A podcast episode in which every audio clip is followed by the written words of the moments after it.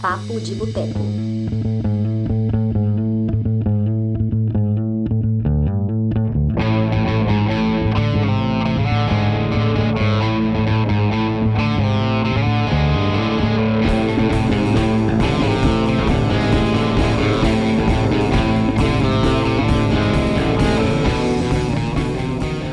Bom dia, boa tarde ou boa noite. Não sei exatamente a hora que você está assistindo isso, mas eu sei que agora são 22 horas e 22 minutos está entrando ar a edição 2 do Papo de Boteco. Eu sou Túlio Dias, escritor cofundador do Cinema de Boteco, e a gente está aqui hoje para apresentar a verdade que você nunca quis admitir sobre cinco filmes. Ao meu lado, ou quase isso, eu tenho ele, senhor Gilbert Maia. E aí, pessoal, beleza? Tudo bom? Estamos aí mais uma vez para falar um pouquinho dos filmes. Vamos ver se a gente estraga algum para vocês, ou pelo menos faz vocês irem um pouco. Isso é com certeza. Além do senhor Gilbert Maia, nós temos uma participação especial internacional, o senhor Will Wheaton. Sou eu mesmo. It's me. Thank you guys for having me here. It's an honor. Hey, Will, how are you? I'm fine. Just great. Senhor Lucas Siqueira retornando aqui para a segunda edição do Papo de Boteco. Seja bem-vindo, Lucas. Muito obrigado aí. Desculpa o pessoal aí que esse atraso foi culpa minha aqui, que os computadores nenhum quis funcionar. Aí vamos de celular mesmo, então, né? Tá certo. É Melhor que tá tendo. melhor que tá tendo. Tô vendo aí que a galera tá chegando, então a gente, para quem tá acompanhando essa edição do nosso podcast aqui ao vivaço, então teve um minutinho ou vários aí de atraso, a gente pede desculpa, mas a gente já tá aqui e vai começar a tocar o terror. E antes, cara, eu queria que o Lucas contasse pra gente, Lucas, como que surgiu essa ideia da gente fazer uma edição arrasando cinco filmes? Bom, tudo começou quando eu fui participar de uma live aí com o Túlio, né? A gente bebeu um pouco e quando a gente já tava alegre, eu comecei a detonar uns filmes aleatoriamente, assim. E daí o Túlio falou, mas fala um filme aí que você acha. Eu falei, ah, Peixe Grande, né? Com um filme reacionário aí. Aí, pô, aí a casa caiu, sacou? Aí o Túlio já veio com um papinho de, ai, meu filme favorito, ai, por que que é? Aí o pessoal começou a perguntar, eu nem lembrava por que que era, sacou? Era um negócio que eu escrevi, tipo, lá em 2004, assim. Aí agora eu já lembrei, já, já, já trouxemos de volta a pauta aí. E com mais filmes aí pra falar mal, né? Falar mal aí dos Indiana Jones também, de quebrada. Marvel, assim, É, aqui a gente falou cinco, mas na verdade vão ser mais filmes, entendeu? Que eu só queria Vamos, colocar a gente vai lembrando. o número. Mas vamos lá, vamos começar logo, tocar o terror nisso aqui. Lucas, o que, que você tá bebendo? Tô bebendo um drink de uísque com chá de hibisco. Chá de hibisco com uísque. Eu tô bebendo só um vinho, o jogo está tomando chá. Né? Show. E a gente vai começar a tocar o terror aqui falando do Venom. O Venom, um filme que fez um sucesso considerável, lançado em 2018, trata sobre um personagem do universo do Homem-Aranha que tem lá um simbionte alienígena que dá superpoderes para ele. Mas eu quero dizer para você que gostou de Venom que, na verdade, você já viu esse filme antes. Por quê? Lá em 1994, Jim Carrey estrelou uma produção de comédia chamada O Máscara. E eu quero que você pense aqui comigo e lembre das coisas em comum presentes em O Máscara e em Venom. Primeiro, o personagem perdedor. Venom tem isso. O personagem se apaixona por Stanley uma loira. Stanley Ipkiss, né? O personagem se apa- apa- apaixona por uma loira. Nós temos isso em Venom. Aqui é a Michelle Williams fazendo cosplay da Gwyneth Paltrow, do a Pepper, né, do universo lá do Homem de Ferro. Michelle Williams tá exatamente com o mesmo corte de cabelo, o mesmo estilo, tudo muito igual. E parece também a Cameron Diaz, lá em O Máscara. Esse é o ponto 2. Ponto 3. Um vilão babaca que rouba ou tem os mesmos poderes do herói. Venom também tem isso. No Máscara, o vilão mafioso usa uma, ma- a mesma máscara né, do Loki, inclusive, que dá os poderes pro Jim Carrey, dá os poderes do vilão. E em Venom, o simbionte ataca o personagem malvado. é a mesma coisa. A única coisa diferente dos dois filmes é que a, a Cameron Diaz não chega a usar a máscara. E em Venom, a Michelle Williams assume o simbionte. Mas fora isso, sinceramente. E um é preto, outro é verde. Hã? Um é preto e outro é verde. é isso, esse detalhe também. Básico. E, cara, acho que é isso. Tá? Se você viu o Máscara, acredite em mim, você viu o Venom. Você estava ligado nessa, senhor Lucas? Sim, eu, eu, lembro de você comentando aí. Eu, eu, não vi o Venom inteiro, saca? Eu achei o filme babaquíssimo, nem quis ver inteiro, assim. Mas eu achei uma comparação sensacional, assim. Não Acho é? que a grande diferença aí é que um é um filme divertido e o outro é só uma bosta, né? Cara, eu aqueles, né? Eu tô arruinando o Venom aqui pra galera, mas a verdade é que na revisão eu gostei do filme. Mas você gosta de tudo, Túlio. Você não Olha tem, não tem erro. Já não, pá. Lucas, não fala isso não, velho.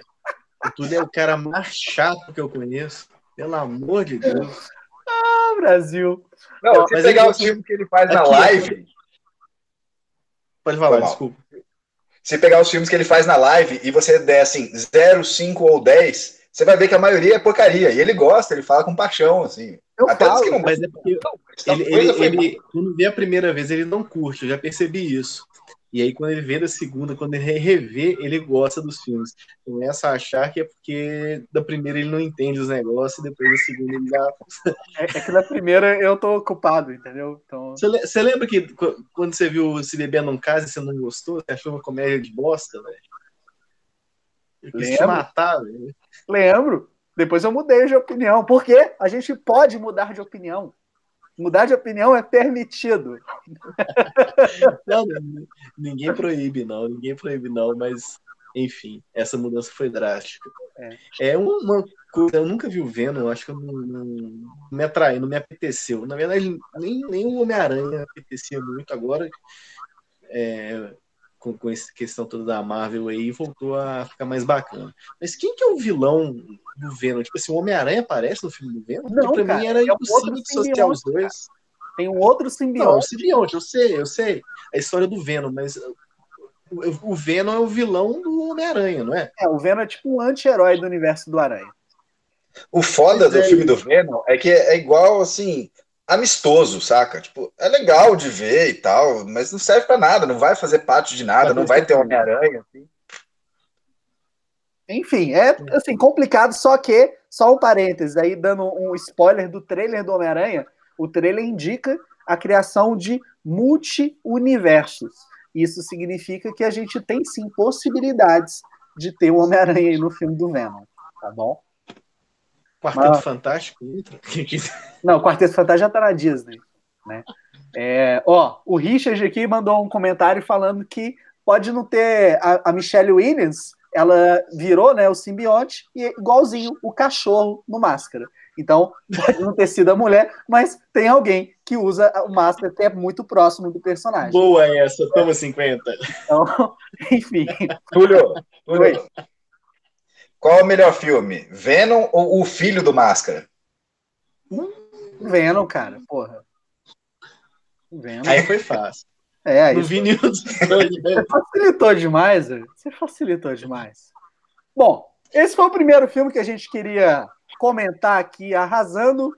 Eu quero falar agora sobre o 300, 300 de Esparta, 300 que eu já comentei aqui uma vez, é um dos filmes responsáveis pela existência do cinema de boteco. O Joest lembra disso aí, foi um dos primórdios ali. E, cara, a real sobre o 300 é o seguinte: a história do filme fala sobre um grupo de guerreiros espartanos que tem que combater a ameaça e a repressão de um rei que se acha Deus.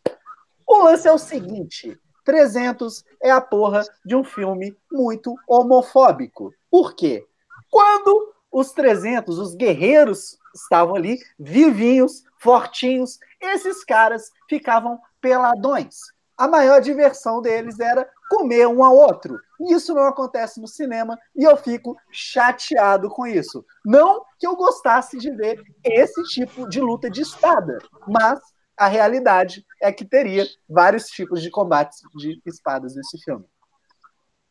Mas é, eu acho um absurdo, né? Quadrinho não, não fazendo igual à realidade, assim, né? Um filme baseado num quadrinho que não, não vai de acordo com a realidade. Eu acho um absurdo isso. Né?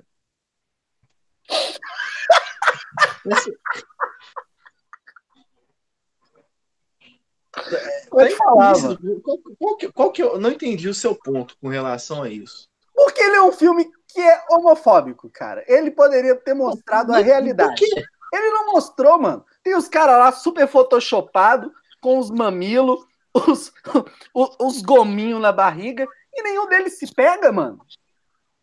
Como assim, velho? Mas aí, cara, mas isso ia atrapalhar a classificação do filme. Mano, depois de 30 anos, cara que não tem barriga, hétero não é. Desculpa.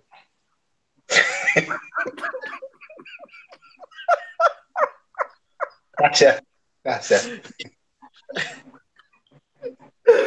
É. A real é essa, gente. A real é a gente, velho.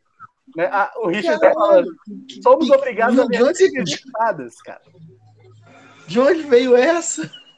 Ué, você nunca ouviu essa lenda, não, velho? Não. Que isso, mano? Você tem barriga, Jogas. Você tá livre dessa, cara. Tem. Não,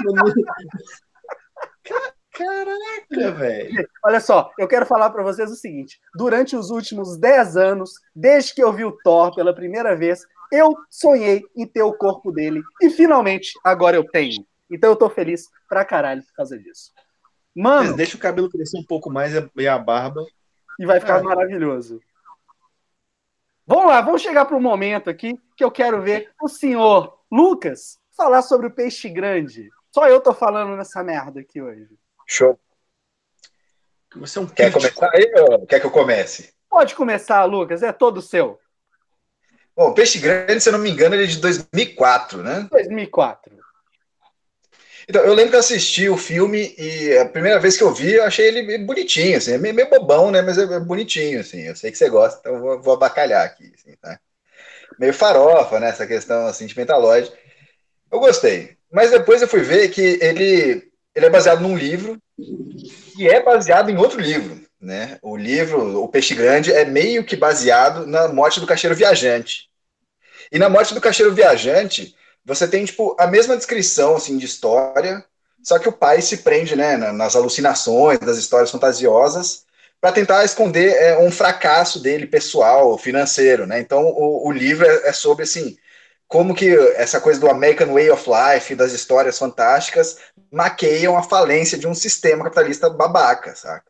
Aí no final, o pai que sempre fala assim, não, o importante é ter amigos, ser amado por todos, eu vivi uma vida assim, ele, ele fale, os filhos dele não, não são bem-sucedidos, ele acaba se matando, e a única boa ação que ele faz é, é se matar e dar a herança lá, o seguro lá para a família.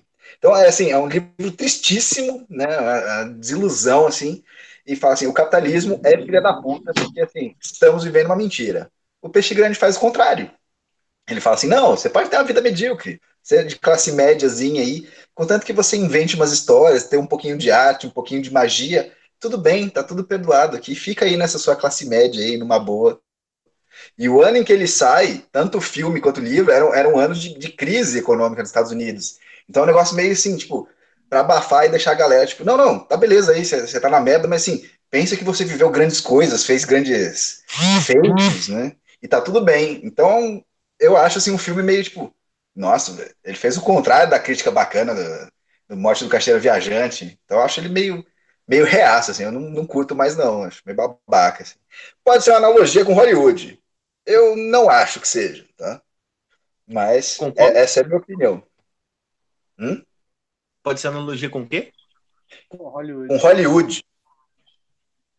Porque dizem que assim, o filme se baseia em três fases. A primeira, ah, que é o menino ouvindo as histórias do pai e gostando, né, acreditando, aquela magia, aquela coisa, que é quando você começa a ver filmes e, e, fica assim, nossa, Hollywood é tão bonita, tão legal, eles fazem coisas tão legais. Tipo, tipo Túlio, assim, sabe? Túlio tá nessa fase.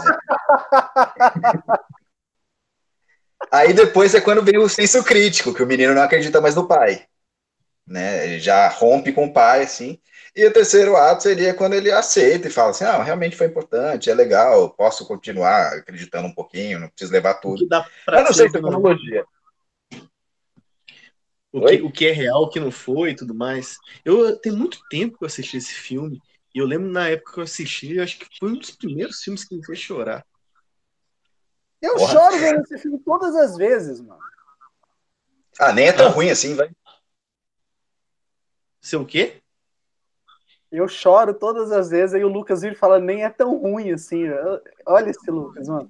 Ô, bicho, olha só. Pelo que eu tô entendendo, a sua reclamação do filme, então, basicamente, é por comparação ao livro que ele seria baseado, é isso? Mais ou menos, sim. O, o, livro que ele é baseado, O Peixe Grande, ele é muito parecido com A Morte do Cacheiro Viajante. Né? Hum. É tipo, é quase impossível você não falar dos dois ao mesmo tempo, quando você fala de um ou do outro. Um faz uma crítica, o outro só fala assim, não, não, tá tudo legal, não, deixa assim, tá, tá beleza. É fudido, mas é beleza, assim, assim, é bonito, é bonito ser fudido, sabe? É e não é. É bonito e é, é bonito. É, é questão meio Disney, meio. Uh, a gente faz que, que bonitinho, uh, gente meio idiota fala, nossa, que bonito, que história. Né? Ai, minha vida também, né? Tá. Mas olha só. Eu, aqui, eu, eu, não, pode falar. Pode eu falar. entendo o que você está falando, Lucas. Eu, eu, eu, entendo. E assim, realmente são dois pontos de vista, né? O, o a história da morte do Cacheiro Viajante é uma, uma. É o que você falou, é uma crítica e esse é um ok. Né? E é, isso é uma coisa que, não sei, posso estar falando maior, maior asneira aqui mas a gente tem visto muito, eu, eu tenho escutado alguns livros, lido alguns, alguns livros, algumas coisas, alguns artigos, e todos falando sobre, tipo assim, é ok a sua vida não ser fantástica, né? Então, assim, vamos, vamos colocar aqui, a falha desse filme aí seria o cara tentar tornar fantástica uma vida que não é, né? Uma, Exato, uma vida comum. Mas, e fazer essa, todo mundo, é, o pensamento básico do filme é assim, não, sua vida é uma merda, mas não é, ela é mó legal, não precisa galgar mais nada, sua vida é bacana, é só você fingir que tipo, o cara grande é gigante, sacou? Ai, nossa, não, mas, o... não, acho que isso não acho Calma, cara, mas você não acha que isso pode. Não, eu tô eu, eu, eu, Você tá arrancando os cabelos. mas aqui. Isso já faz vezes, tempo. Porque, porque contar histórias, né, né, a arte de contar uma história é prender a atenção de quem está escutando. E aí, às vezes, uh, essa, esse, é, é, essa grandeza que ele dá para as histórias era, era tipo assim, era a história de um pai contando para o filho. Tipo assim, eu conheci o cara uma vez que ele era o maior cara do mundo, ele era gigante. E tipo assim, foi, o cara não era gigante, mas para prender a atenção do, menino, fazer ele aprender alguma lição com aquilo que ele está falando, ele faz essa, é, essas hipérboles, hipérboles, hipérboles né? ele cria essas coisas, essas histórias fantásticas e tudo mais para o cara, porque é, realmente, eu, eu, como tem muito tempo que eu assisti, eu não, não tenho certeza do que eu falando, mas eu, eu acho que eu guardei isso. Tipo assim, é, é o, o menino vai revisitando com o cara contando a história, não é uma coisa assim? Que, que um amigo dele chega no velório e vai contando para as histórias, e ele vai relembrando o que ele contou para ele. Ou seja, ele está lá velho, mas se lembra de todas as histórias que o pai contava, sacou? Então, assim, às vezes, se você analisar a história como essa, essa criação de um pai um, um filho, né, e de como passar o conhecimento, uh, acho que é válido. Você acha que não? Você acha que realmente foi uma. Cara, queria Veja só. Foda. Veja só. É, se essa não é a mensagem. Tudo é ok, inclusive ser um pai ausente, se você tem a lábia para contar uma história maneira. Porque ele é um pai ausente, é um pai que não estava na vida do filho. O filho tem raiva por causa disso. Mas o pai, que também é uma pessoa super egocêntrica, né? Até lá morrendo, ele só consegue falar dele, das histórias loucas dele, não ouve ninguém, né? Tá tudo perdoado. Se você tem uma visão assim meio é meio artísticazinha, né, meio fantasiosa, você pode ter traído sua esposa, pode ter deixado seu filho, tá, tá tudo beleza, tá tranquilo. É, não, é, não, não é o tá tudo beleza. Às vezes, é, sei lá, perdão, vai, vai, velho. Você fez o que você fez, sua vida foi e sua vida foi isso. O que, que, que se pode fazer? Né, assim, não, não, não tô, eu, eu tô discutindo mesmo a análise, que eu falei tem muito tempo que eu vi esse filme, sabe? Então, tipo assim, o pai foi um cretino durante a vida, mas o que ele podia deixar, que cada um só dá aquilo que tem a oferecer. E às vezes o que o cara tinha para oferecer esses conhecimentos, de resto, até se ele fosse um pai presente lá, ele ia ser um bosta. Ele ia ser o cara que, que, que ia bater no, no, ia bater, no, sei lá, eu, eu, não ia ser uma, uma presença boa, enfim. Né? Então, é, não sei, cara. Eu, eu, eu vou ter que rever esse filme, urgente. Então, eu também não vejo filme há muito tempo, tá? Mas assim, gostaria de rever, porque acho que eu revendo vou voltar pior ainda nesse filme. Vai ter mais críticas. Então, com certeza. O negócio é o seguinte: Peixe Grande, ele foi lançado numa época que o próprio Tim Burton passava por uma situação parecida com a que o personagem do Billy Crudup, que é o principal, passa. O pai dele, o Albert Finney, está com câncer, está morrendo, e eles não têm uma relação muito próxima. O Tim Burton viveu exatamente a mesma coisa com o pai dele. É, tudo isso que o Lucas falou, é, eu acho que em momento algum justifica a atitude dele. É uma forma, na verdade, o filme até fala isso quando o médico explica pro, pro filho como que foi o nascimento dele, porque ele ouviu uma outra história. Só que a verdade é que o nascimento dele, o pai estava viajando, não estava perto. Então, o que, que é melhor?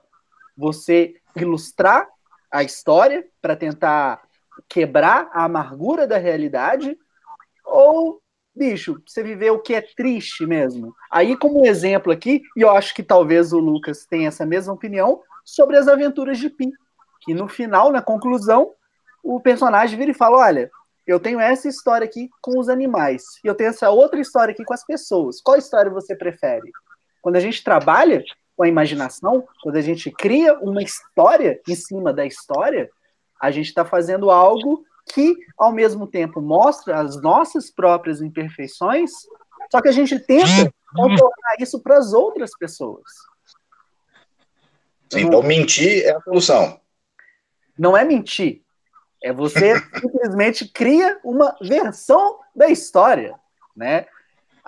Ah, é, é diferente. Foi assim que elegeram um presidente aí no Brasil, né?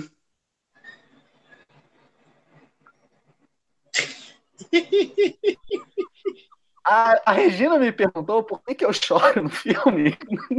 tipo, é, ô, Regina, é, é, pelo momento final. Eu não vou entrar muito em pesquisa, porque hoje a nossa intenção aqui é destruir ele. Tanto que o, o Lucas tá ele.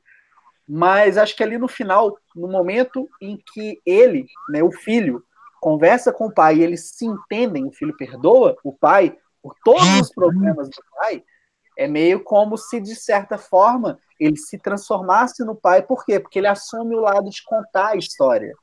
É o lado de contar a história que torna tudo fantástico.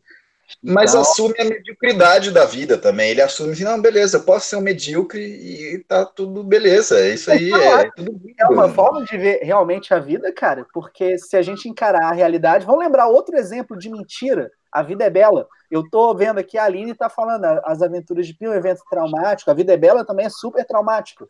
Mas é a mentira servindo para ilustrar a realidade. Não é porque maquiar. você não está vivendo, é, maquiar a realidade. Não é porque você não está vivendo a guerra que você não pode mentir para contar uma história simplesmente para tornar essa história mais interessante, para você ter algo para falar para as pessoas. Mas na vida é bela, o fantástico ele serve como assim é, exposição da, da, crueldade da sociedade. Ele faz uma crítica às coisas ruins. No, no Peixe Grande ele serve para tipo maquiar só e deixar de lado e falar não, não se preocupa com isso. Por isso que é, é, é esquisito, saca? Um. um. Dois. Tá. Ok. É, acho que é, essa é uma questão polêmica.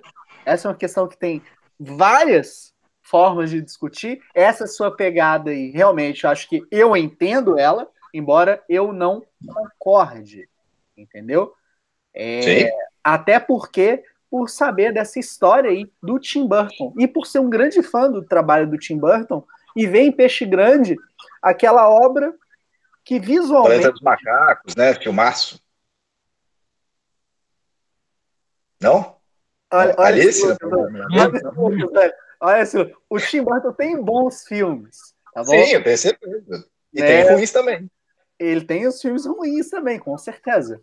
Mas ele é um cara assim fantástico, ele sabe apresentar, o estilo visual dele é fantástico e Peixe Grande é algo que foge muito do comum. Mas a intenção hoje é só arruinar filmes. Não vamos entrar numa discussão profunda. O Lucas e fez a parte dele.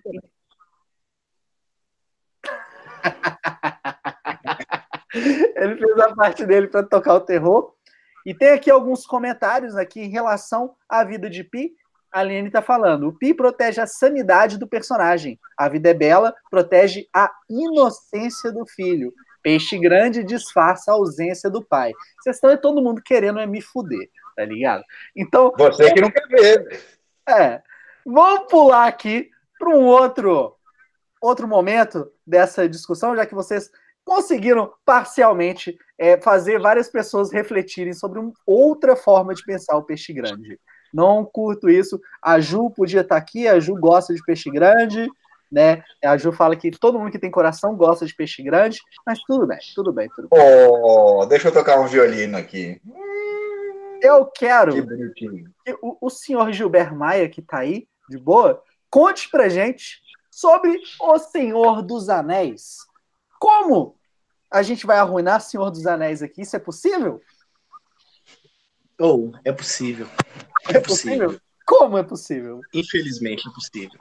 É, o que acontece? Uh, isso aí é uma teoria que, que circo, é, roda pela internet há algum tempo e, e assim, é cabulosa.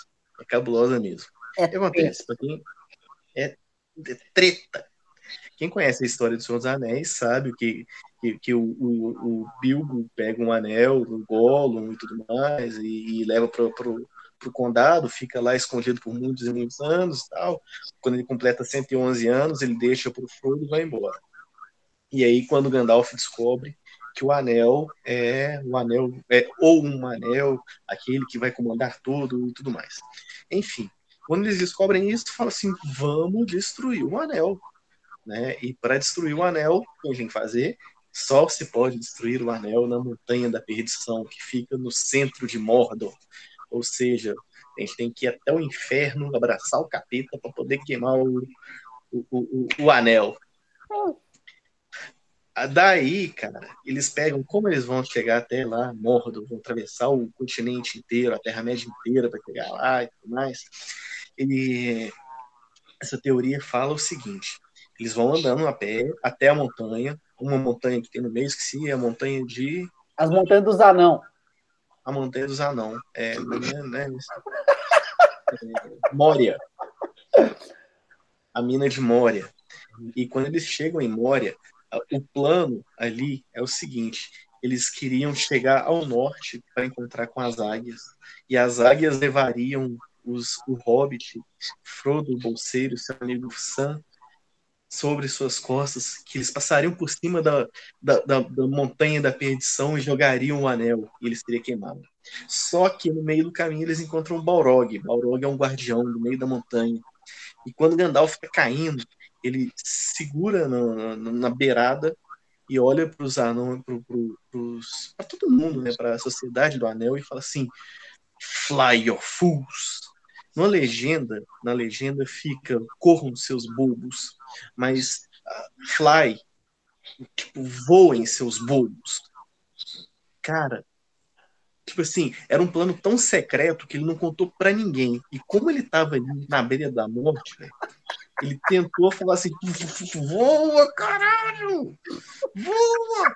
As águias! Porque ele já conhecia as águias, velho. E aí, cara, ele, ele cai e, e, a galera da Sociedade do Anel, ah, que faremos? Gandalf morreu, vamos continuar andando. Cara, quando eu li essa teoria, eu fiz assim, puta que pariu. Porque eu, eu, eu já tinha visto lá naquele. Tem um canal que chama. É, como é que é? Como, como deveria ter terminado? How it should have ended, uma coisa uhum. assim. E aí tem um vídeo do Senhor dos Anéis mostrando exatamente isso das águias. Tal. falei assim, ah, tá, legal, mas não faz sentido. Agora, cara, quando você pega, e, e eu peguei a versão em inglês também do livro, e é a mesma coisa, ele fala fly of fools. Tá, em inglês, a palavra fly é voar e também pode significar vá, vão, né? Tipo, corram e tal, mas Véi, é, não tem coincidência nesse mundo. Não tem coincidência nesse mundo. Então, cara, principalmente Tolkien, né? Cara, esse negócio do, das águias, bicho, quando. Acabou, acabou. Assim, é. É, eu, eu fiquei desse jeito aí que o jogo está, cara. Na hora que eu fiquei sabendo, acho que até ele, foi o próprio jogo que me mandou essa teoria. Eu lembro que no dia eu já falei, mano, vamos fazer um vídeo dessa merda agora, cara. Caraca, fiquei maluco e fui ver o filme no mesmo dia, né? E tá lá, o Gandalf ele fala fly, cara. Ele fala fly, ele fala voa, filha da puta. E a galera não escuta, velho. A galera tá preocupada porque tá morrendo, tá ligado? É bizarro isso, velho. É eu lembro que, assim, eu fui ver esse filme no cinema e eu não tinha lido o livro. Aí, quando no final lá as águias vão e salvam lá o Frodo, né, e, e o Sam, eu falei, caralho, mas não era só, tipo, pegar a porra da águia desde o começo e jogar com, com, com o Hobbit, com a porra toda na, na porra da, da, do, caralho lá? Aí foi nesse dia, acho que em 2001 ou 2002, 2000, não lembro quando saiu, que eu aprendi o termo Deus Ex Machina, assim, tipo, ah, não, isso aí foi só uma solução que eles deram aí, sabe? Olha só. Pois é. tudo planejado. E aí o Gandalf ele é tão gente boa, velho, é tão gente boa, que depois que eles destroem o, o anel e ele volta e tudo mais, ele volta como branco, ele não fala, tipo assim, vocês fizeram merda, vocês deviam ter voado. Ele só volta de boa, né? Deixa o pau quebrar, deu certo, tá, tá certo. Tá tranquilo, Bom, então já fomos aí, quatro filmes com as verdades que você nunca quis admitir, né? É, Venom é um remake do Máscara, 300 é um filme homofóbico, Senhor dos Anéis é um filme que o pessoal deveria ter voado, é, Peixe Grande é um filme, segundo Lucas, sobre um cara babaca mentiroso, e agora a gente tem que falar sobre Indiana Jones, né, não, meu caro Lucas? É isso aí. Inclusive é um desafio para quem gosta aí de Indiana Jones pegar lá o, o, Raiders of the Lost Ark. Como é que é em português? Os Caçadores da Arca Perdida. Isso, os Caçadores da Arca Perdida. E pensar o filme sem o Indiana Jones. Porque sem Indiana Jones a história seria a mesma. Os nazistas vão, eles acham a arca, eles abrem a arca, eles morrem, tudo igual. Então, tipo, o Indiana Jones não tem nenhum papel, assim, fundamental na história. Will, Pô, eu acho que eu vi, eu, eu acho que em Big Bang você conta essa teoria. Exato, eles falam isso em um episódio. e o Sheldon fica puto pra cá. Mas não é o Will Wheaton que fala isso. Não é a Amy. Depois, depois desse episódio, ainda fui atrás, vi o filme e falei assim, nossa, morreu o filme, né? Morreu o filme no meu coração aqui. É, porque o, o, negócio da arca, né? Que o, o Indiana Jones fica o tempo todo tentando protegê-la dos nazistas e tudo mais, e no fim, de fato, os nazistas levam, né, abrem tudo. Sensacional. É. Sensacional, mano. Olha só, cara. É, tem um outro filme aqui. Vejam de novo, vai, vai ser a última vez. Eu, eu, aí eu vou, vamos tocar o nome de Pi de novo. Não, mentira, né? Pi não. É quem quer ser o milionário. Quem quer ser o milionário, né? Que eles falam que o. o como é que chama? Patel? Um menino lá. Menino de quem quer ser o milionário. Hum. Ele ele fala lá dos filmes que ele gostava de ver e tudo mais, e que ele não se importava em saber o fim do filme, porque na verdade o que conta é o, é o caminho, né? O que leva até aquele fim.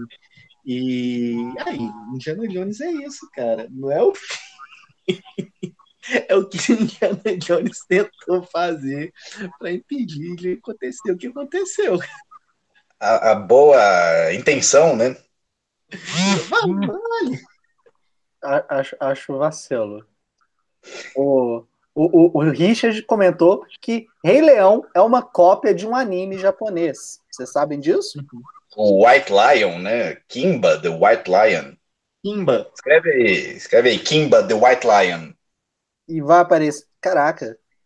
Eu, eu não vou pesquisar porque esse é um programa que a gente. Pesquisa aí, tá fazendo nada. Apresenta logo depois em formato de vídeo. Então, o que, que vocês estão ouvindo aqui nessa gravação ao vivo é o que vai ficar na gravação não ao vivo. Mas, porra. Aí, vendo nos comentários aí se tem mais alguma coisa aí. White Lion. Tem outras coisas aqui que eu vi. É, filmes em Indiana Jones ia ser uma bosta. É, a Aline falou que sem Realmente. essa parte do, do pessoal voando, se o pessoal voasse em Senhor dos Anéis, não ia existir o bromance entre o Sam e o Frodo. O, deixa eu ver aqui.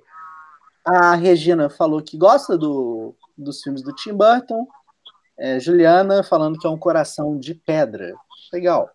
Várias coisas diferentes. Não, mas olha só, eu acho que ia rolar porque eles, eles já eram amigos antes, e aí no, nas costas de uma águia eles iam ficar juntos também.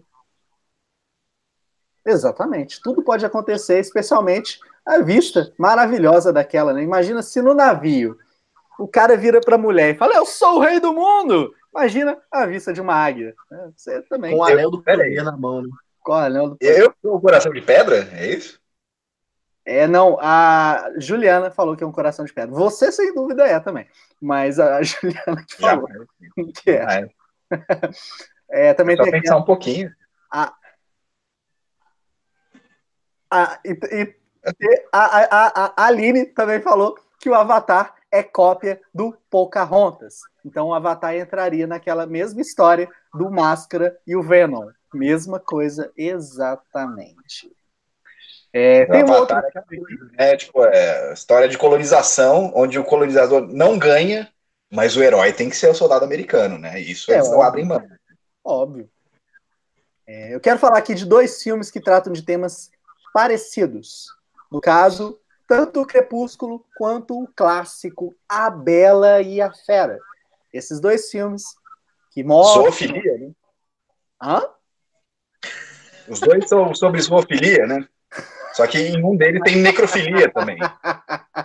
No Crepúsculo, a moça tem que escolher entre zoofilia e necrofilia. Não é essa Meu história? Não, não é isso? A base do filme? É, ué. A semelhança é essa.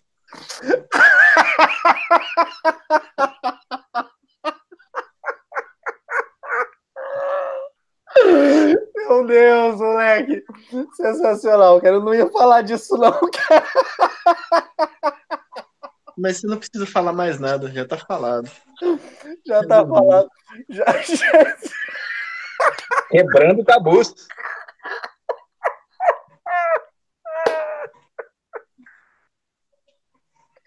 Meu Deus, cara, que fantástico isso.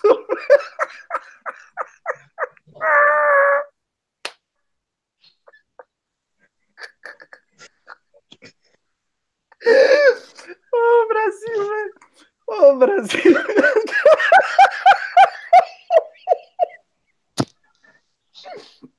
Túlio é multiplataforma, né? O cara é apresentador de plateia Ô, também. bicho. Pega. Ô, Desliga, desliga. ó, tem que ter uma pessoa pra apresentar essa merda comigo, porque apresentar junto as pessoas, na hora que rola uma dessa, eu sumo, cara. Eles me perdem, cara. Eles me perdem. Mas, então, eu ia falar que era um filme, na verdade, sobre relacionamentos tóxicos, sobre abuso, sobre stalkers. Mas, cara, sensacional. É um filme sobre zoofilia.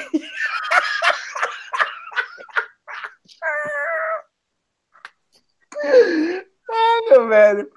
Tá, vamos lá, vamos lá, respirar fundo aqui, Os velho. fãs de Crepúsculo vão atacar vocês. É, o, o pessoal que gosta Não, isso não existe mais. Fã de Crepúsculo não existe mais. Eles cresceram e agora, né? Ficar adulto, né? Agora 50 tons de cinza. Caralho, mano. Puta que pariu. Eu achando que eu ia falar de relacionamento tóxico. Ia ficar nessa. E o Lucas foi lá, tipo assim, cara. Ó, se, se eu ia jogar um cocôzinho no ventilador, o Lucas jogou uma bosta. É, não é isso. Ah, velho. Mas beleza. É, o último filme aqui, eu, eu acho, né? É, seria A Casa do Lago. Filme estrelado pela Sandra Bullock, pelo Keanu Reeves, né? Eles repetindo a parceria que eles fizeram ali em velocidade máxima. E o que, que trata esse filme? Basicamente, eles estão em tempos distintos e começam a trocar cartas. Ambos desenvolvem ali uma paixão um pelo outro. Mas a real que eu quero dar para vocês é que, na verdade, o filme é sobre esquizofrenia e que um desses caras é muito doido e o outro não existe. Pode ser a Sandra Bullock, pode ser ele. É, eu não sei ao certo, não, não, cheguei a definir aqui quem que eu escolho como uma ilusão, quem eu escolho como uma realidade. Mas o fato é que, cara, não faz sentido existir viagem no tempo no Casa do Lago. É somente um filme sobre esquizofrenia, no qual um encontra no outro exatamente o que ele precisa para ser uma pessoa mais feliz. Ou nele mesmo. Exatamente, ou nele mesmo, cara. Ah, da luta com sentimento. Que fala sobre viagem no tempo e você tá viajando, né? Não, cara, eu não tô. Eu tô tentando respirar fundo e não rir mais sobre a semelhança entre a Bela e a Fera e o Crepúsculo, cara. Respira. Meu não Deus, consegue. cara. Meu Deus, velho. Meu Deus, cara. É, vocês têm mais algum filme aí que vocês queiram arruinar? A gente tinha falado um no grupo lá, mas eu esqueci qual que era. Eu não, não vou lembrar, não vou lembrar. Nossa, também. Mas acho que aqui a gente já fez um, um, um, serviço tão bom que a gente tem um dislike. É um dos primeiros dislikes que yes. eu tenho noção. Então, a Você gente... falou mal de Crepúsculo, velho. Hã? Você falou mal de Crepúsculo. Não, mas acho que o dislike é por causa do 300, cara. Acho que o dislike apareceu na hora do 300. Mas enfim, é, essa aí foi a nossa. Vai ver que não um hétero com a barriga seca, de 30 anos.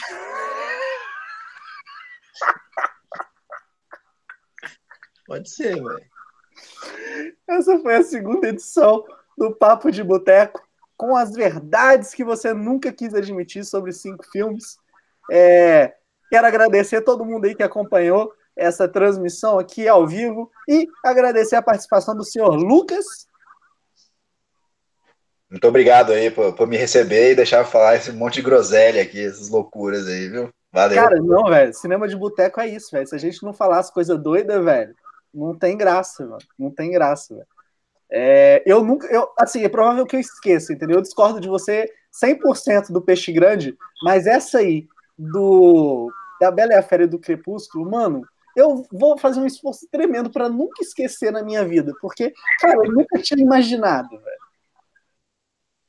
Show. Nossa, cara, foi épico, Lucas. Foi épico, velho. Valeu. Épico, velho. Mano, Jovert, muito obrigado pela sua participação também. Tamo junto. Curtiu? Tamo junto sempre. Valeu, valeu. Curti sim, curti sempre. Ah, é sempre divertido, né? Eu sempre guardar bacana. coisas para contar no bar? Ah, com certeza. É. Farei a, farei a, contarei as histórias para minha filha, contando de quando fazia lives para milhões de pessoas. Não deixa ela ver nem a Bela e a Fera, nem o Crepúsculo.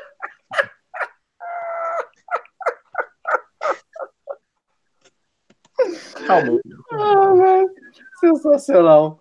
Mano, pessoal aí que ouviu, a Regina, o Richard, a Aline, a Juliana, a Ju, todo mundo aí que participou, muito obrigado pelos comentários, obrigado pela participação, obrigado por ficar aqui até 11 horas. Eu espero que vocês tenham gostado e que a toda a antecipação que a gente fez aqui para o Lucas arruinar o peixe grande tenha valido a pena e que vocês tenham gostado dessa edição. Quinta-feira que vem, 10 horas da noite, a gente está aqui para a terceira edição desse nosso podcast, que por enquanto é um pobre cast, mas está valendo. E todos os dias tem vídeo inédito aqui para a gente comentar o 365 filmes em um ano. Beleza? Um grande beijo para todo mundo e tchau, tchau. Você ouviu Papo de Boteco.